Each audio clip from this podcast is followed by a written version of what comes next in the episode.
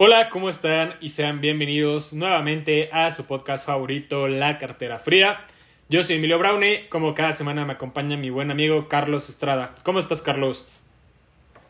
Me encuentro muy muy bien. Eh, una disculpa porque sacamos el episodio un poco tarde. Se supone que salen los lunes y este va a salir el miércoles, miércoles 31 de agosto. Y bueno, en esta ocasión eh, yo siento que han pasado cosas bastante locas en el mercado desde la última semana hasta esta, en especial con un proyecto eh, que ambos tenemos en el portafolio, que es Avalanche. Vamos a contarles un poquito de eso, otras noticias y como siempre, pues vamos a ver el, cómo va el portafolio realmente. Que no va tan mal, o sea, ha caído el mercado, pero siento que hemos estado en situaciones peores en otros capítulos. Y bueno, ¿cómo estás, Emilio? Estoy muy bien, estoy bastante emocionado. Honestamente, creo que semana tras semana pues seguimos invirtiendo y seguimos incrementando nuestras bolsas. Y eso pues me emociona muchísimo y pues ya listo para, para platicar, ¿no? Hasta ahorita hemos aportado 70 mil pesos, 35 mil cada uno. Y pues ya es un, un monto considerable, ¿no? Ya son 3.500 dólares aproximadamente. Sí, es un monto bastante grande. Y bueno, ¿qué te parece si llegamos con tus aportaciones? Que hiciste una verdadera locura esta semana. Cuéntale a la audiencia qué hiciste con tu portafolio, porque en verdad lo reconstruiste, básicamente. Sí, la verdad es que sí hice un poco. No sé si ya lo estén viendo. Pero. Ahí aparece el precio, pero todavía no aparece la gráfica. Ok, sí, creo que está cargando. Pero bueno, ahorita el portafolio vale 1057 dólares. Y realmente, pues es una locura todo lo que hice, ¿no? O sea, antes de... Bueno, ya les voy a enseñar qué, cuánto vale cada cosa. Ahí pueden ver que Ethereum no solamente sigue siendo mi posición más grande, miren la diferencia entre la primera y las demás posiciones. Más del 50% de Ethereum. Más del 50%. Si le damos aquí en allocation, tenemos 60%, Ethereum, 11% DOT. Me parece que es este y bueno, aquí 8.46 AVAX, es como 5% Bitcoin y ya el resto... y bueno, pues les voy a platicar un poquito de lo que hice. Primero, mi aportación completa, obviamente fue Ethereum, digo, no es coincidencia que tenga tanto, ¿no? Pero adicionalmente a eso, pues recuerdan que tenía 25 dots, vendí un poquito porque me di cuenta que, por ejemplo, en ese momento digamos que DOT, Avalanche, eh, Chainlink y Moonriver, que fueron criptos que fui vendiendo poco a poco, se mantuvieron extrañamente un poco por arriba de Ethereum. Entonces yo decidí vender, en este caso de 25 a 17 DOTs. Tenía como 7 puntos tantos AVAX, ahora tengo 4.6. tenía como 100 dólares de Bitcoin, entonces también vendí como 50 dólares de Bitcoin. ¿Vendiste Bitcoin? No, no, no. Vendí un poquito de Bitcoin tenía como 10 Moonriver, ahora tengo 2 Moonriver, vendí como 8 Moonriver, vendí un Solana que tenía y vendí como 12 links que tenía. Todo eso para inflar a nuestro pequeño Ethereum que ahora ya tenemos punto .41 ETH, que justo mi meta es tener este punto .5 y pues realmente la única razón para tener punto .5 es para pues del precio saber cuánto tengo, ¿no? O sea, saber calcular más fácil, simplemente pues esto dividirlo a la mitad, ¿no? Ya cuando tenga punto 5. Y pues sí, o sea, realmente hice una locura. Ahora, ahora es como bien importante explicar Polkadot, Avalanche, Bitcoin, Moonbeam, Moonriver, Solana. Son proyectos que me siguen gustando mucho. Link, o sea, esto nada más fue como una estrategia un poco pues siendo realistas, arriesgada, ¿no? Fue como un tipo de, trading. Vi la oportunidad de que Ethereum cayó más que esas monedas que tenía y decidí adquirirlo. Y de hecho eso me rindió buenos frutos en el corto plazo por lo menos, ya que pues desde ese momento pues mi posición de Ethereum se ha apreciado más que las criptos que yo vendí en ese momento y esas no han tenido esa misma apreciación. O sea, por ejemplo, yo vendí AVAX aproximadamente en 19,20. Vendí Moon River como en 13 dólares. Vendí Solana como en 35. Entonces han sido proyectos que creo que tuve mucha suerte también. O sea, no estoy diciendo que por mi análisis técnico me salió. Realmente solo vi las coincidencias y decidí hacer el movimiento. Y pues sí, o sea, realmente eso es lo que, lo que hice con el portafolio. Aquí ya podemos ver cómo tenemos una caída bastante importante desde aquí, ¿no? Que mi tope ha sido 1.272 dólares y ahorita estamos en 1.057, pero, pero bueno, la verdad es que emocionado de llegar al punto 5 ETH y ya de ahí pues ahora sí nutrir al pequeño Bitcoin que he dejado muy descuidado, honestamente. Pero... No, no puede ser. Entonces, sí. Muy yo creo que es muy DJ lo que hiciste. Sí, demasiado, demasiado arriesgado lo que hice. Pero justamente hace unos días saqué un video de Ethereum en mi canal personal. Entonces, pues si quieren saber más allá, o sea, del por qué tomé esta decisión y por qué creo que Ethereum se va a apreciar, pues igual chequen ese video porque pues realmente no nos podemos enfocar 20 minutos en explicar eso, ¿no? Pero, pero así va, más o menos. Claro. Pues muy loco tu movimiento. Ahora vamos con mi portafolio. Eh, mi movimiento fue muy, muy tranquilo comparado con el tuyo. Vamos a compartir pantalla. Aquí están viendo. Vale 1044,67 centavos. Que eso lo pasamos a pesos. Son 21 mil pesos. O sea, estamos como 14 abajo de aportación, más o menos. 14 abajo, sí estamos bastante abajo. Pues porque realmente no ha subido mucho el mercado. O sea, desde sus mínimos, por ejemplo, si vemos a Bitcoin, su mínimo fue en 17 mil dólares de este año y está en 20. O sea, realmente no, no ha subido mucho. Y Ethereum eh, sí ha volado porque su mínimo fue de 800 dólares y está en 1500. Pero bueno, mi aportación de esta semana, los movimientos que hice, los mil pesos se fueron directo a Bitcoin, este, todo a Bitcoin. Y como hiciste referencia a un video de tu canal, yo también voy a hacer un, referencia a un video de mi canal. Tengo un canal de noticias, de noticias, este, y hace una semana, bueno, hace como, sí, una semana, saqué un episodio diciendo que yo creo que el mercado va a seguir cayendo, porque realmente si vemos eh, la tendencia que tiene el S&P 500, por ejemplo, ha estado rebotando em, claramente en ciertas resistencias y pues yo creo que va a seguir cayendo mucho más. Entonces, eh, como creo que el mercado de bolsa va a seguir cayendo, también Bitcoin es natural que, natural que caiga, perdón. Y yo pienso que puede bajar hasta los 13 mil, 15 mil dólares. Si eso pasa, ya todos sabemos que todas las demás altcoins sufren mucho más que, que, Bitcoin. Si Bitcoin cae un 10%, las demás caen un 15 o un 20%. Es lo que suele suceder.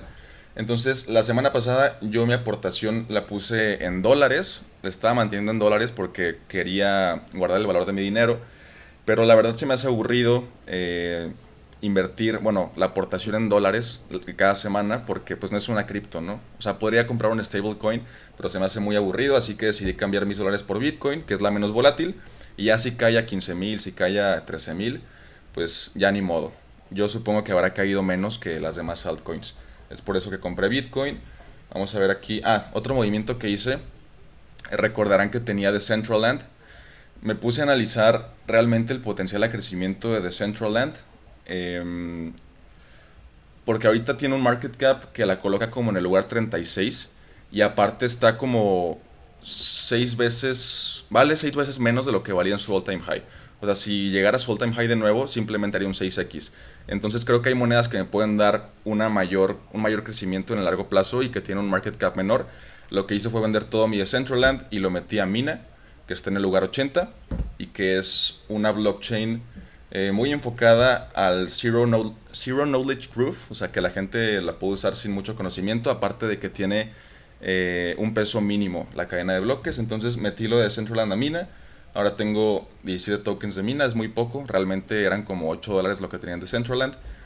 Y ahora sí quedó el portafolio. 30% Bitcoin, 20% Ethereum, 14.27% Kusama, 11.74% Polkadot y 24% a todas las demás monedas. Y yo soy el DJ. No, no es cierto. sí, tú eres el DJ, pusiste toda Ethereum. No te creas. Eh, la verdad estaba más arriesgado tu portafolio antes con, más Avalanche, Moonriver y todo eso, porque son monedas más especulativas que, Ethereum, pero sí estuvo loco tu movimiento. Si hablamos de, de quién está invertido en proyectos más pequeños, pues yo. yo soy el que tiene más inversión en proyectos pequeños, pero a ver qué sucede. Sí, igual lo que, lo que digo, me da triste saber por tu portafolio, por ejemplo, es que, pues cuando hablamos de la noticia de Akala, pues está en 25, 24 centavos y no ha parado de caer. No había visto. Ya se fue a punto 18, sí. Sí, de hecho, está lástima. en mínimos históricos. Ujú. Está en mínimo Qué histórico lástima. y eso se debe a que el stablecoin todavía no se... Todavía no se estabiliza. Mira, está en 68 centavos de dólar. Sí. Realmente, pues no. Lo bueno es que el equipo de Twitter, bueno, el equipo de Akala en Twitter sigue poniendo los updates. Vamos a buscar Akala. Aunque sí, el lío es mucho más grande de lo que era originalmente. O sea, originalmente era de que se había perdido ciertos, bueno, se habían minteado ciertos billones de dólares por error. Y luego fueron descubriendo que había más este, minteos erróneos, que había que están esparcidos entre varias billeteras. Entonces están así tratando de resolver toda la problemática que tienen ahorita. De hecho, aquí pusieron los siguientes pasos. Van a sacar otro reporte de los eh, mints por error. Van a, la comunidad va a poder verificar la información. Este, y luego se van a hacer propuestas para recolateralizar esos, esos IUSD que se mintearon. Y, y pues ya, básicamente, o sea, Cal está confiando en la comunidad y a ver qué, a ver qué es lo que, lo que pasa con el proyecto. De hecho, aquí pusieron que hay un, un bounty, una recompensa del 5% de los tokens a cualquier persona o grupo de personas que recuperen por lo menos el 95% de los fondos que se estuvieron, trans- que se estuvieron pues, transfiriendo, ¿no? Lo cual, la neta, o sea, si tú fueras un hacker y tienes todos los fondos, pues no vas a devolverlos porque te den el 5%, a menos que seas una súper buena persona. Si eres, si tienes mucha moral y te deja dormir tu conciencia, creo que devolverlo y quedarte un 5 no está tan mal, ¿sabes? Sí. Pues sí, pero Yo- a ver qué, a ver qué pasa. Yo no creo que lo devuelvan. Entonces la solución tendrá que ser distinta para resolver el problema y a ver qué, qué pasa. Por lo pronto no voy a invertir más en Akala hasta que se resuelva ese problema del stablecoin. Ahí ya volvería a invertir. Pero Claro. así queda. Perfecto. Pues, ¿te parece? Vamos con unas noticias. Yo tengo acá dos noticias. A ver, te comparto la primera. Que bueno, básicamente aquí podemos ver que Crypto.com sin querer le transfirió 10.5 millones de dólares a una señora en vez de 100. Y, y digo, aparte de- del error, pues a mí lo que me preocupó no fue eso, porque digo, ok, pues digamos, la obligan o la demandan para que devuelva los fondos, pero la señora se fue a gastar todo el dinero. No y cierto. ahora, sí, ya, y ahora ya, mira, aquí dice que una señora de Australia y Crypto.com tardó siete Les meses en darse siete cuenta. meses. No. Y entonces el problema fue que la señora en esos siete meses decidió comprarlo. Aquí, aquí dice la propiedad que compró la mujer, ahí en Craigieburn, ahí en Australia. Y bueno, yo supongo que además de eso, hay que recordar que la gente que pues no está acostumbrada tal vez a administrar el dinero, si de repente le llega eso de golpe, es muy probable que le dure muy poco. Entonces, pues aquí vemos la Claro. mansión que compró y todo. Y pues ahora ya están, me parece que ya están en corte. Aquí dice que el juez ya ordenó que debe vender la propiedad y demás. Pero pues ahora imagínate si se gastó el dinero, digo, al menos la casa la puede vender y recuperar algo, pero imagínate que el resto lo gastó en cosas que ya no puede vender. Pues como ahora ya está endeudada Sí, seguramente. Sí. Pero a la vez, mm, o sea, yo no creo que Crypto.com pueda recuperar todo lo que le dio a la mujer. No. O sea, Seguramente va a vender el caso. sí, sí, va a estar O sea, muy va a vender complejo. la deuda a alguien que se dedique y con recuperar una parte, pues ya, ¿sabes? Sí, lo que me sorprende más, o sea, imagínate la cantidad de dinero que mueven, que manejan, para, o sea, perder 10.5 millones de dólares y no darse cuenta hasta dentro Que de sean 7 centavos meses. o para sea, ellos, ¿no? Sí, realmente, mm, no sé, me impacta mucho que no se dieran cuenta antes. Siete meses Sí. les tomó por darse cuenta de eso. Sí, una locura. Eh, si quieres, pasamos con mi otra noticia y ya nos vamos con las tuyas. Sí, Y esta es una noticia que tiene que ver con el mercado NFT. Aquí podemos ver que OpenSea, que es el mercado pues, de Ethereum de NFTs bastante grande, el más conocido, el más utilizado. Y pues podemos ver cómo perdió prácticamente el 99% del volumen de trading en tan solo tres meses. Y la verdad eso pues es preocupante, pero a la vez nos habla de que tal vez, y solo tal vez, los NFTs son populares únicamente en mercados eh, alcistas. Alcistas.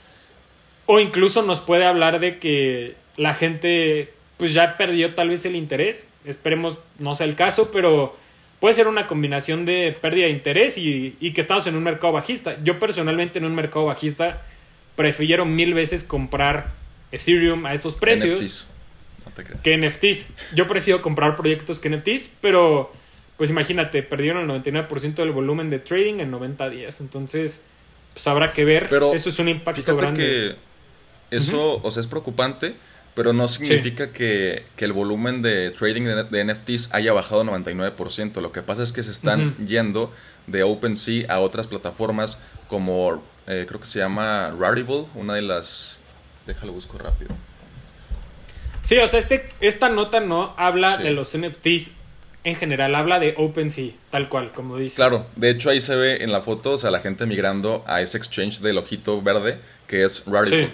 Otro exchange que Justo. cobra comisiones menores y que aparte te dan, cuando tradeas NFTs, te dan el token de Rarible por cada trade y ese token tiene un valor en el mercado, entonces es más atractivo para, los, para la gente. Y aparte, pues, todavía hay marketplaces muy grandes en, en Avalanche, en Solana. En Solana. E incluso Uniswap va a sacar su propio NFT marketplace, si no es que ya lo sacó, no recuerdo bien. Entonces yo creo que la neta de los NFTs, o sea, no se van a ir a ningún lado. Puede Ujú. que el hype haya bajado mucho, o sea, realmente fue una burbuja cañona hace algunos Sí. meses, pero yo estoy seguro de que en el futuro se van a usar más de lo que se usan ahora. Totalmente. Y pasamos a, a mis noticias. Tengo que decirla rápido porque nos queda poco tiempo. A ver. La primera tiene que ver con Mount Gox. Aquí estoy compartiendo pantalla. Y es que como ya les habíamos comentado hace algunas semanas o tal vez meses, pues hay una cantidad enorme de bitcoins que van a ser liberados al mercado. Son entre 137 mil a 140 mil bitcoins de la gente que fue pues perjudicada por el hackeo de Mt. Gox hace ya varios años. Entonces, había muchos rumores de que la liberación de estos bitcoins se iba a realizar creo que el 29 de agosto o 28 de agosto. Y por eso hubo un dump muy grande en Bitcoin. O sea, la gente estaba demasiado bajista en Bitcoin porque creían que se iba a liberar esta cantidad de monedas. Y resulta que ya Mt. Gox avisó que no es cierto, que todavía no se determina la fecha en la que se van a liberar las monedas. Seguramente va a ser este año, pero todavía no hay una fecha exacta. Y cuando lo hagan, no lo van a hacer así de golpe, sino que va a ser como que por bloques. Y aparte entrevistaron a mucha gente que pues fue afectada por esto. Y hay varias personas que dicen que no van a vender. Aquí pone I'm not selling, why? Lo, este, pues porque los prices, digo, porque los precios no son atractivos en este momento. O sea, ¿por qué venderías tu Bitcoin a 20 mil dólares cuando hace unos meses estaba en 60 mil? Y realmente la gente que invertía en Bitcoin en ese momento, cuando estaba Mount Gox, pues conocía los fundamentales de Bitcoin y dudo mucho que quieran vender cerca del, del suelo del mercado. Entonces, es una de las noticias. ¿Cuánto tiempo nos queda? Ok, me voy a la siguiente. Encontré esta noticia de que las ballenas de Ethereum movieron grandes cantidades de Ethereum a exchanges antes de la fusión, antes del merge. Y esto me da la idea de que todo este hype del merge, pues es básicamente comprar el rumor y vender la noticia. O sea, el precio subió de forma descontrolada desde su bajo, desde su suelo, que fueron los 800 dólares, hasta los 2000, creo que fue el máximo de, de las Sí. últimos, últimas semanas. Ajá. Y pues por puro, por puro hype del merch. Entonces yo creo que las ballenas saben que estamos en un mercado bajista, que es irracional que esté subiendo tanto el precio de Ethereum. Y en cuanto se anuncie el merge, yo creo que va a haber una bajada en el precio de, Ethereum por estas ventas. Ok, vamos con la última noticia y tiene que ver con lo que les comentamos al inicio de Avalanche. Y es que se filtró en una página que se llama CryptoLeaks, em, pues una teoría conspirativa como lo llama el CEO de Avalabs, en la que básicamente em, lo que se estipulaba en los videos que se presentaron en CryptoLeaks y en todo el reporte que se dio, que realmente eran como 10 videos y un chorro de párrafos, pues básicamente lo que pasa es que supuestamente Avalabs, que es la empresa que maneja Avalanche, estaba en una alianza con un buffet de abogados que se llama Roche Friedman y supuestamente la alianza em, hacía que Roche Friedman demandara a otras empresas cripto como Solana, Binance y demás para eh, disminuir la reputación de las empresas y que Avalanche siguiera subiendo en el mercado y siguiera siendo una marca, un, proyecto cripto más reconocido. Eh, y supuestamente también Avalanche le había pagado a um, Roach Friedman un porcentaje de los tokens de Avalanche. Supuestamente Roach tenía el 1% de todos los tokens y el 1% de la participación en la empresa por hacer este pacto secreto en el que iban a atacar y perjudicar empresas de criptomonedas que pues no eran Avalanche para simplemente bajarlas de, popularidad. Y pues todo esto, les digo, se, filtró en CryptoLeaks. A los pocos minutos, el CEO de Binance, este CC, compartió un tweet en Twitter donde ponía que si eso era real, realmente iba a afectar mucho el ecosistema. Si ustedes buscan ese tweet, ya no existe, ya lo borró, lo borró como al, a la hora o menos. De hecho, súper raro. Yo lo vi así justo cuando lo publicó. Estaba en Twitter y me salió así de que un minuto, sí, sí, Binance, y ya lo había publicado y luego me metí a CryptoLeaks.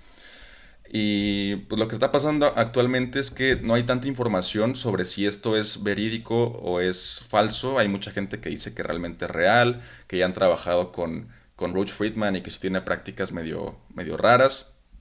Pero por lo pronto el CEO de, de Avalanche, que es Emin, Emin Gun Sirer, tiene un nombre muy raro, pues está rechazando todas las acusaciones, está diciendo que solo es para, este, pues que son tonterías conspirativas, que son simplemente para afectar la reputación del proyecto de Avalanche, cuando realmente ellos son transparentes y siempre buscan, pues, crecer la comunidad, aunque realmente yo no sé a quién creerle.